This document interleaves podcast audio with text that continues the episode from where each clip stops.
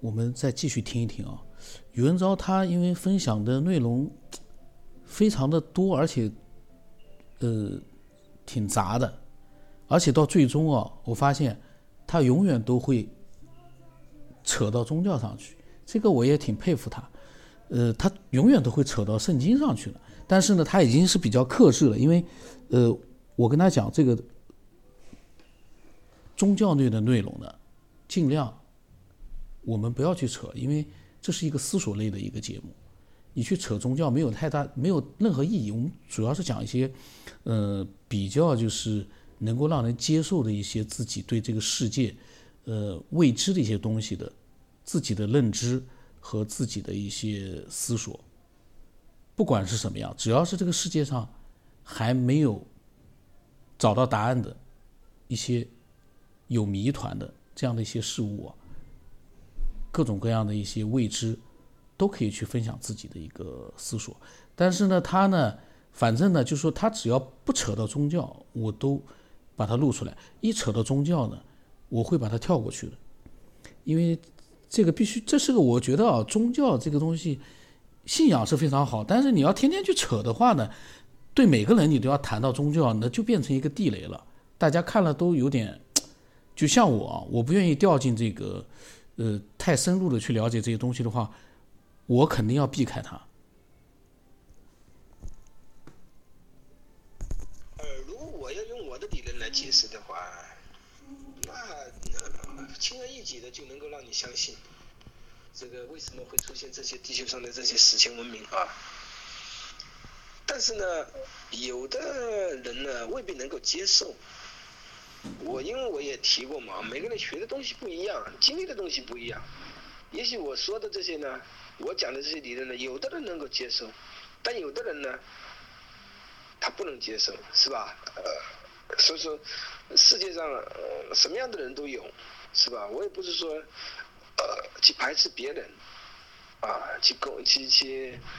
现在放的是一个听众的分享其实也没有必要去争辩什么。因为每个人都有自己的想法、看法、理论，学到的义和框框，它是不一样的，不是说随随便便我我我说出来就能够把你打破啊，就能够让你相信我的这个理论，那是不可能的，是吧？呃，就是说到现在为止的话，科学界的话，虽然说是有很多理论啊，但是没有真正的一个一个一个让人一个幸福的理论。能够真正的让你理解、了解这个文明起源，到底是怎么来的？人为什么会出现在地球？啊，这些东西都非常非常的令人不可思议。就拿这个人来说吧，啊，我今天呃先讲讲这个人。人其实是非常一个一个奇怪的一个生物啊。人跟动物其实有很多地方它是不相同的，是吧？人有文明是吧？人有语言，动物就没有啊。动物它它没有语言是吧？如果从进化进化论的角度来说，人类不应该也不应该拥有文明的，人类也不应该也。而且人类的语言，你看几千种语言呢，几万种语言呢，几千种文字是吧？这个很奇怪啊，为什么动物它就没有进化出这个这个文明出来呢？想想非常非常的不可思议。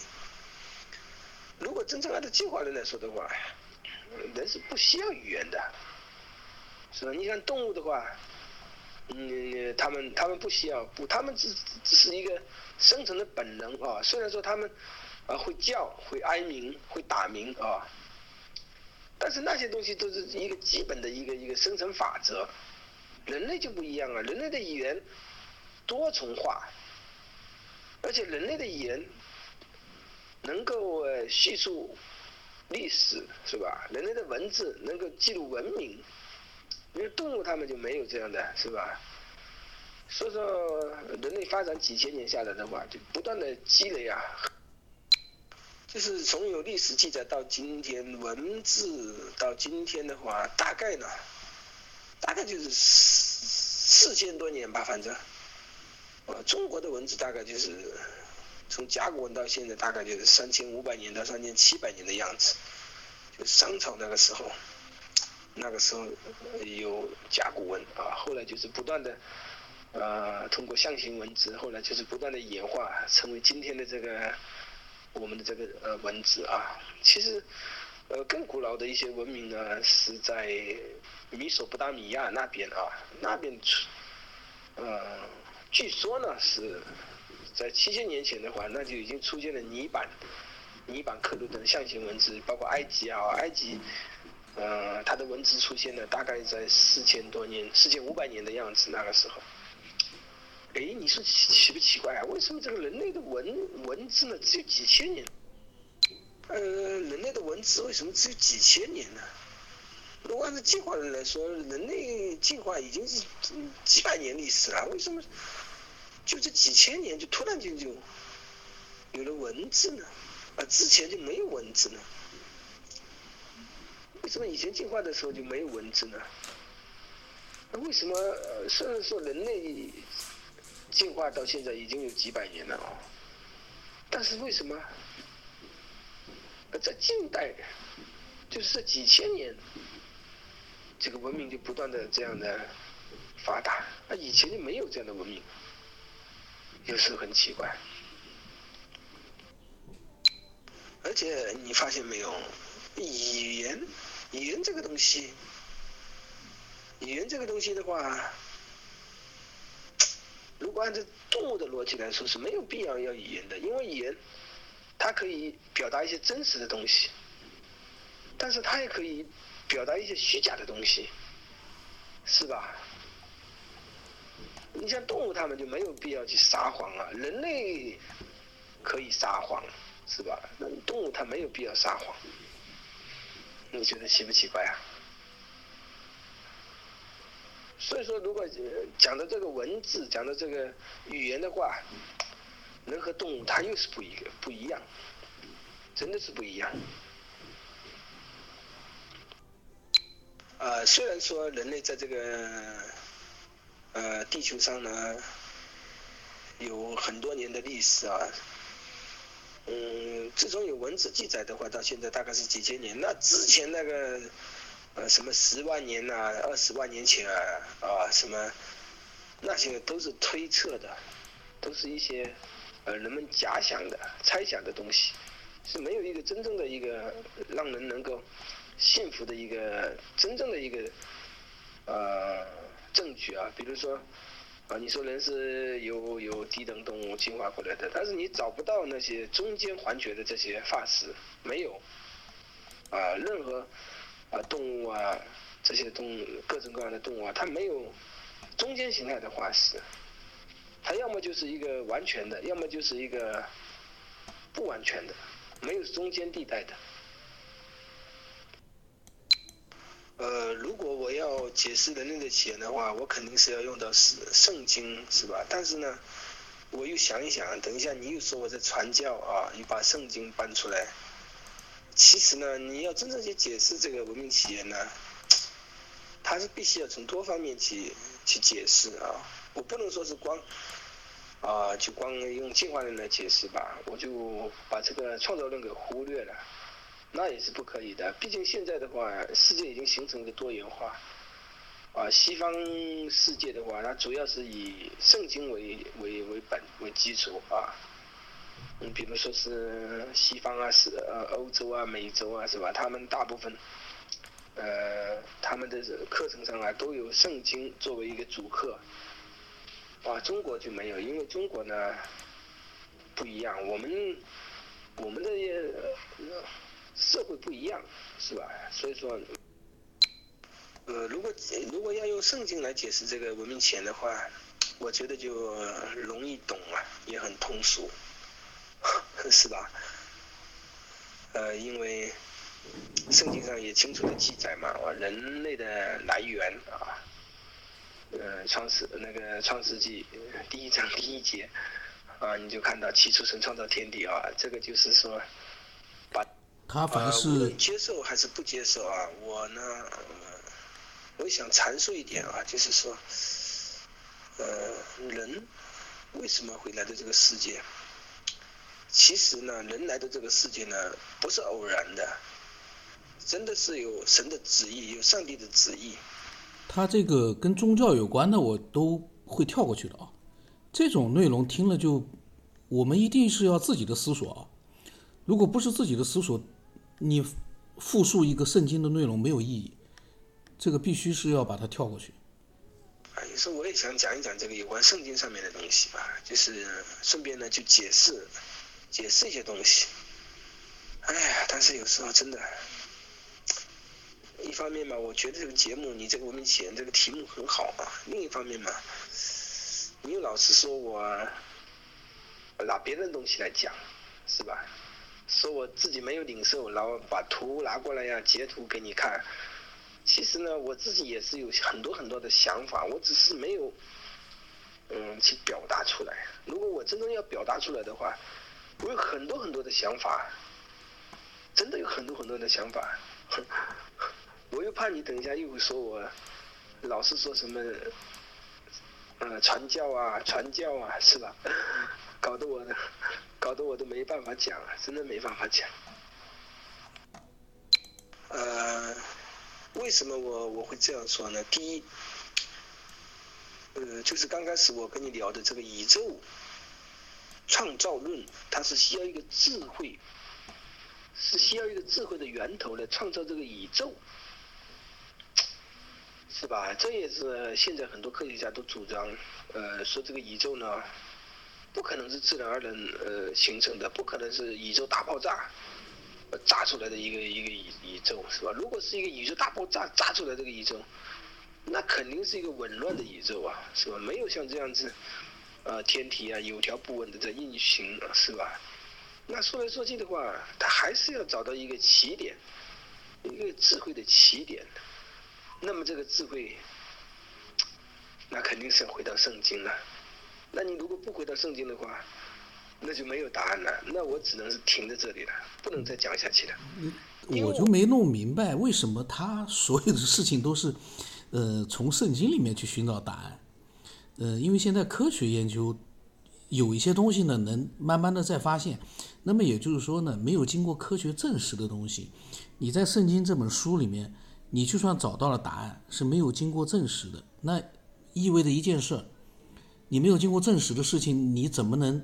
把它当成是一个答案呢，那我随便去写本经书，嗯，你只要觉得有这个可能性，你也能把它当成答案嘛？还是要经过一些呃论证的、研究的，就是说你要有有有一定的依据你才行的。呃，但是呢，因为他是一个宗教信徒，呃，他对圣经里面的所有的这些结论性的东西呢，他都深信不疑。所以余文昭呢，离开了圣经，他就啥都不知道了。呃，他离开了圣经之后呢，除了科学上已经有结论的东西，其他的东西他一概。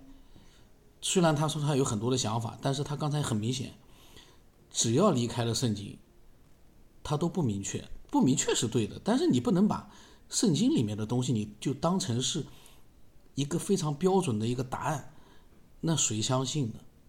因为圣经大家都呃都都是很尊重的，但是呢，里面的内容，我相信所有的人，包括很多研究圣经的那个神父，他都未必从心里面说这个东西没有依据的，他百分之百相信，这玩意就说不清楚了呀。我们听听啊，他有没有在讲圣经之外的？因为我如果再讲下去的话，我最多也是。也是在原地打转呢，你就不能给你们一个一个突破，一个突破点，是吧？我就是再讲再多什么地外文明啊，那你还是没有讲到这个智慧的源头啊，是吧？啊，什么蜥蜴人呐，是吧？什么灰灰人呐，小灰人呐，外星人的小灰人呐，啊，什么尼比鲁人呐，很多很多，反正就是你这个。嗯，你像资料上去查是吧？那些东西呢，你就是再多再多，它也没有，还是没有呃，回到一个起点，就是文明的起源，就是智慧的起源，还是不能解释一个智慧的起源在哪里。我觉得宇文昭啊，他把这个事情给弄得，呃，弄那个就是偷换概念了。呃，其实我录了很多期关于呃所谓的进化论，还有所谓的一个文明起源，我自己的一个设想。那么其实呢，我们都没有把它当成是一个标准的答案和结论。为什么？因为那是我们自己的逻辑思维去设想最早的文明起源是什么。它呢，就是意思就是说呢。除了圣经里面所讲的答案，其他的他都觉得想了也没有用。他觉得他也没有什么可以想的，可能是这这可能是对他的误解。但是他呢，就是有一点肯定没有误解他。他觉得圣经里面给出了所有的答案，但是我不认为这些，我不相信他也觉得这些答案是呃百分之百就是正确无误的嘛。他也没有见过呀。圣经里面只是描述了一个东西，但是没有任何东西，呃，证据证实是存在的，包括他所讲的伊甸园啊，什么亚当夏娃，我就不相信余文昭他自己就相信自己，呃，内心里面真的觉得这些东西是真实存在的。你什么依据都没有，你为什么说他已经，呃，有了所有的一切的文明起源的答案？他这个结论到底是怎么出来的？我到现在我就没明白他为什么就是，呃，那么入迷的去相信这么一个圣经里面所讲的所有的内容。这是一个非常狂热的一个教徒啊！这个这种狂热很可怕啊。当我们有一个信仰的时候呢，其实没问题的，我们尊重他的一个信仰。但是当他变成一个狂热的一个教徒的时候啊，就很可怕了。为什么？他为了他所信仰的这样的一个圣经里面的内容，我觉得啊，狂热的教徒啊，假如走火入魔了，他啥事都能干出来，挺可怕的。所以余文昭这个听了我这个这这个啊，我希望他能以后稍微理性一点、冷静一点，不是说一本圣经就能解释所有的。科学家还没有研究出来的东西，宇宙这么大，一个圣经能解释得了吗？当然了，可能圣经里面说的是对的，但是我们现在不知道呀。所以你也只能当它是一个可能猜测，你千万不能把它当成是一个你内心里面唯一相信的答案。你要是那么想的话，那就可怕了。所以袁昭现在的这个状态啊，有点狂热过头了。我感觉他有点狂热过头了。那么，期待更多的人啊，嗯，能够分享自己的一些想法。然后呢，呃，不管怎么样，我都建议呢，真实的思索，然后理性一点。嗯，不要因为其他人的一些想法跟自己不一样，你就感觉到心里面非常的，就是沸腾。但是刚才我为什么我为什么每一次余文昭提到圣经里面的内容，然后他非常的狂热的坚信里面的内容的时候，我就会呃多扯两句呢？大家想想看，我说的有没有道理？如果你理性的去想想看，那圣经那本书里的东西，你都觉得是真实发生过的吗？你觉得是也没问题，但是在没有依据的情况之下。你能百分之百的肯定吗？正常理性一点都会否定的呀，不可能的呀。就算是神父，他也会跟你说，呃，这个只是我们，呃，目前来说圣经里面是这么说，我们也信仰他。但是呢，到底是不是真的？理性一点的人都会讲的，到底是不是真的？现在还不知道，肯定是这么讲的。所以呢，我们不能狂热，像他呢有点狂热过头了。但是他听到我这么讲，他心里面可能会。不是很爽，嗯，理性一点吧，这玩意怎么说呢？理性一点吧。